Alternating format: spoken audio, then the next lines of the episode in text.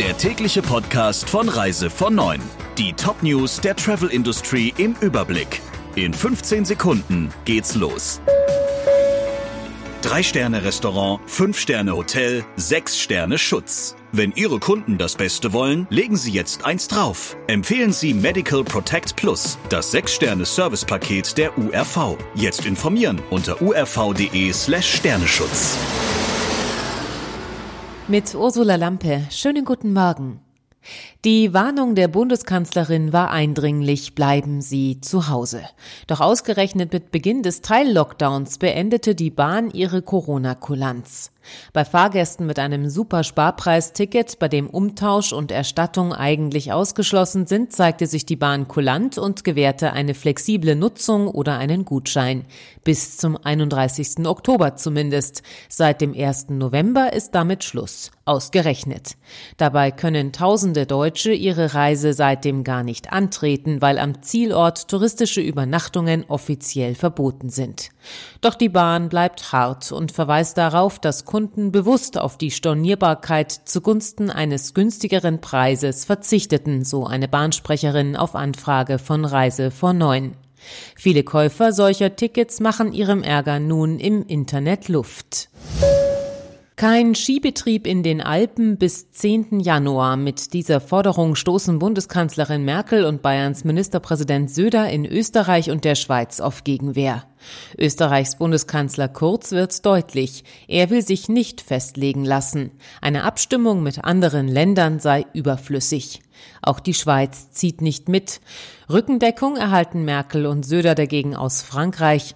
Staatspräsident Macron will die Skigebiete über die Feiertage geschlossen lassen und erst am 10. Januar öffnen. Er unterstützt damit den ursprünglich von Italiens Regierungschef Conte gemachten Vorschlag. Seit März sind die Vereinigten Staaten für Reisende aus Europa verschlossen. Jetzt scheint sich etwas zu bewegen. Die USA erwägen offenbar ein Ende des Einreisestopps, was vor allem den strauchelnden Fluggesellschaften helfen könnte. Dabei geht es unter anderem um die Einreiseerlaubnis von Nicht-US-Bürgern aus Großbritannien, Deutschland sowie aus 26 weiteren europäischen Ländern des sogenannten Schengen-Raums. Dies berichtet die Nachrichtenagentur Reuters und beruft sich auf Vertreter der Regierung und von Fluggesellschaften. Die Pläne würden von der Coronavirus Taskforce des Präsidialamtes sowie mehreren Bundesbehörden gestützt, zu Reuters. Noch Präsident Trump habe sich aber noch nicht festgelegt festgelegt, heißt es. Bisher hatte die Türkei nur die Zahl der Corona-Infizierten mit Symptomen gemeldet. Nun gibt es offenbar ein Umdenken. Wie Türkeis Gesundheitsminister mitteilte, wolle man nun die vollständigen Fallzahlen offenlegen. Demnach seien am Mittwoch 28.351 Menschen positiv auf das Virus getestet worden. Diese Zahl ist viermal so hoch wie die der Infizierten mit Symptomen. Das Auswärtige Amt hatte im Sommer seine Reisewarnung für die Küstengebiete der Türkei ausgesetzt, doch dann kam heraus, dass die Corona-Zahlen geschönt waren.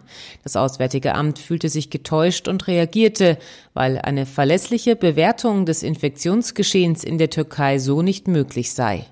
Seitdem ist wieder das ganze Land Risikogebiet. Nils Bartel leitet ab dem 1. Dezember die rund 400 TUI eigenen Reisebüros und den Internetauftritt TUI.com. Der bisherige Chefstratege von TUI Deutschland übernimmt die Aufgabe von Matthias Gehring, der das Unternehmen verlässt. Bartel startete seine TUI-Laufbahn 2001 im Controlling. Bartel soll das Online-Geschäft vorantreiben und eine Zukunftsstrategie für die Filialen entwickeln.